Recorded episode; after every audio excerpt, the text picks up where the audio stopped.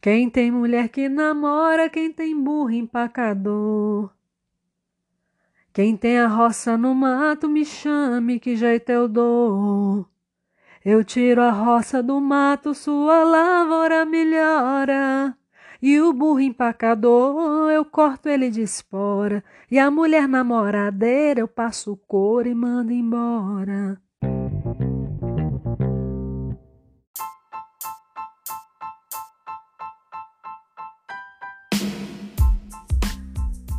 Oi, gente, tudo bem aí?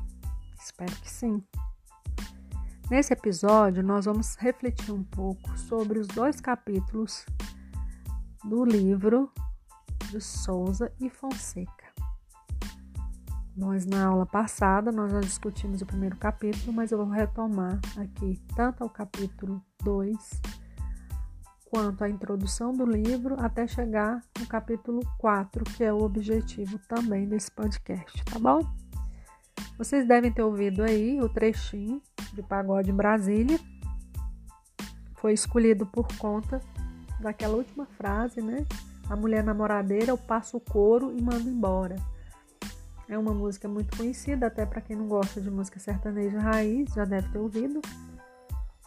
E é só para dar uma motivação inicial para a nossa reflexão sobre essas questões de gênero. Então, as autoras, elas no capítulo 1 do livro, elas vão trazer a questão gênero, matemática e educação, chamando a atenção para o fato de que tem poucos trabalhos acadêmicos que abordam as relações de gênero. No capítulo seguinte, o capítulo 2, elas já dizem que a ideia do trabalho delas é que a gente reflita sobre os discursos que conformam essas relações. Elas trazem também o conceito de discurso como uma ferramenta para compreender as relações de gênero e matemática em práticas de numeramento e explicitam a compreensão das práticas de numeramento como práticas discursivas. Como é que seria isso, né? Trocando em miúdos é que eu, ou você, ou qualquer outra pessoa, a partir do momento que realiza contas, a gente também fala sobre essas contas, ou a gente emite opiniões, crenças a respeito dessas contas também, ou até da forma de, de realizá-las. Neste capítulo 2 também, elas contam para a gente de onde vem esse material está sendo colocado, os diálogos, os recortes. Então, esses materiais todos, eles vêm de um trabalho que as autoras realizaram junto a uma cooperativa de catadores de materiais reciclados, ou recicláveis, na verdade. E também não só é, desse trabalho com a cooperativa, né? Na verdade, elas tinham um curso em que os catadores e as catadoras faziam parte, e vinham então à tona essas questões relacionadas à matemática de uma forma indireta. Também no, no livro nós encontramos recortes de outros materiais que as autoras trazem, mas que tem no seu bojo essa questão da relação de gêneros. No capítulo 2, cujo título é Vidas em Discurso, as práticas de numeramento e a produção de enunciado, elas vão afirmar que as práticas de numeramento elas são uma ferramenta de análise das relações entre pessoas e as relações dessas pessoas com o conhecimento associado à matemática. E elas dizem que essas relações elas são marcadas por concepções sobre a matemática. E essas relações também implicam poder, legitimação ou recusa de determinados modos de se fazer matemática.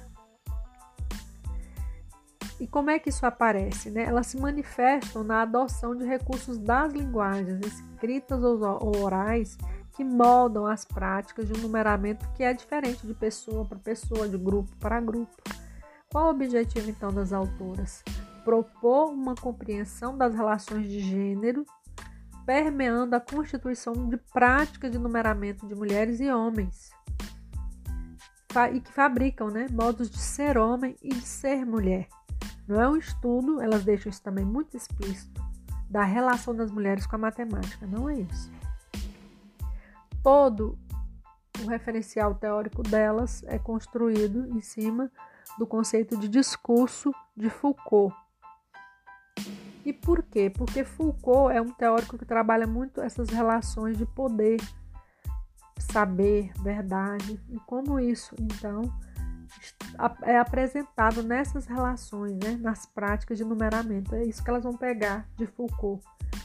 E o que, que a gente denomina né, como masculino e feminino, ele também é produzido, como a própria matemática é produzida. Nesse segundo capítulo, elas trazem até o poema da Cora Coralina, para a gente pensar nas nossas vidas e nas outras vidas que vivem em nós. Enquanto professores, né? Quantas vidas nós temos, né? Que, que entrelaçamos com as nossas vidas. E quanto a gente vai influenciar essas vidas. E quanto a gente vai contribuir para que essas vidas sejam tocadas no sentido de se perceberem enquanto pessoas que têm direitos, também devem ter as mesmas oportunidades. Né? Esse é o nosso papel enquanto professores.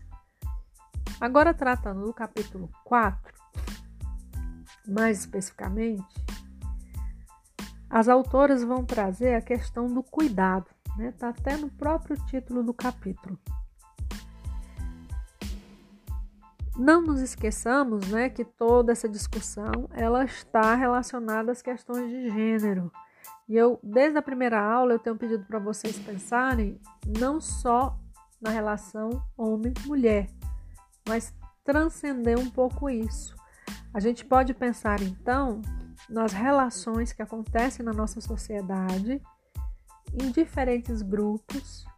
Nós, nós podemos pensar em grupos né, de, de, de pessoas que, que transitam naquela sigla que foi apresentada lá no, no vídeo, né, na nossa sala virtual, aquela siglazinha LGBTQIA. Essas relações com esses grupos e com a matemática, como é que ela se daria, né?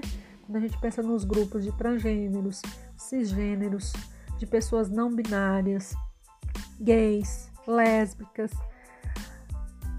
como que se daria as relações de poder, já que nós estamos falando de Foucault, né? Entre grupos e com a matemática. Nós vamos pensar a partir do homem e mulher, mas a ideia é que a gente consiga também refletir nesse espaço mais ampliado, vamos dizer assim. As autoras, elas trabalham especificamente com matemática, mulher e homem, porque esse, esses três elementos, vamos dizer assim, estavam no grupo que elas estavam trabalhando, no caso, os catadores e catadores de material reciclável. A partir então desse grupo, elas vão pensar as práticas de numeramento no cotidiano. E ao pensar essas práticas, consequentemente, nós pensamos nas práticas que colocam a mulher na posição de cuidadora. Isso é muito comum. Aí a gente pode começar a se perguntar quais são os discursos que revelam o enunciado da mulher como aquela que sabe cuidar. Ou, outra pergunta: quem é que faz mais conta em casa? Será que haveria é, alguma diferença entre a conta que é feita pela mulher e uma conta que é feita pelo homem no dia a dia? E as autoras vão chamar atenção para a naturalização do cuidado como sendo algo que é próprio da mulher. E esse discurso ele é reproduzido e reforçado. Onde? Nas revistas femininas, nas propagandas, na religião, até em algumas descobertas científicas, na literatura, nas artes, no cinema, nas práticas escolares e na educação de meninos e meninas. Mas esses discursos, as autoras vão chamar a atenção, e esse é um ponto muito importante, eles têm um propósito. Qual é o propósito?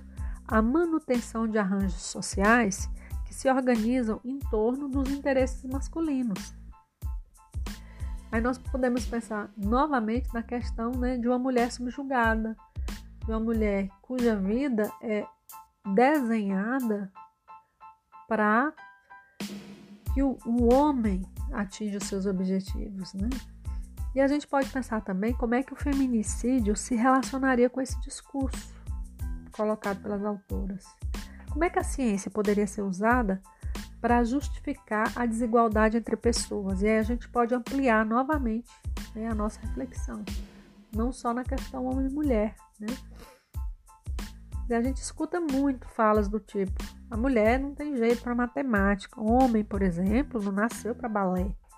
Mulher, mulher não pode trabalhar com carro, com mecânica. Homem não nasceu para cuidar de casa. São é, enunciados que a gente encontra na nossa sociedade, tem vários outros, eu aposto que você pode pensar em mais alguns aí, que refletem né, essa visão do que é ser mulher. E esse ser mulher, ele normalmente ele é constituído com essa questão de, de ser uma mulher é ser uma pessoa virtuosa, presente, otimista, ela é incansável, né? É aquela mulher que é mãe, esposa, trabalhadora. E ainda tem aquela questão relacionada à maternidade. Tá, biologicamente falando, sim, nós mulheres nascemos com a possibilidade de gerar outras vidas. Mas isso não significa necessariamente que para eu me sentir mais mulher, eu tenho que gerar filhos. Mas isso também é uma coisa muito presente na nossa sociedade, né? E muito cobrada. E para a mulher também tem aquela visão assim, a mulher para ela tem que ser coisas menos elaboradas, os homens para eles coisas mais complexas. Então, eu dei uma geral no texto, você vai ter que ler o texto, né? Porque lá tem detalhes que no nosso podcast a gente não vai conseguir discutir. A ideia é que você pense sobre as relações, como que essas relações disputam lugares e pensem principalmente nas desigualdades geradas por certas relações e como que nós, enquanto professores de matemática, podemos contribuir para modificar esse tipo de concepção, esse tipo de visão preconceituosa, desigual injusta. É isso, gente. Bons estudos e até mais.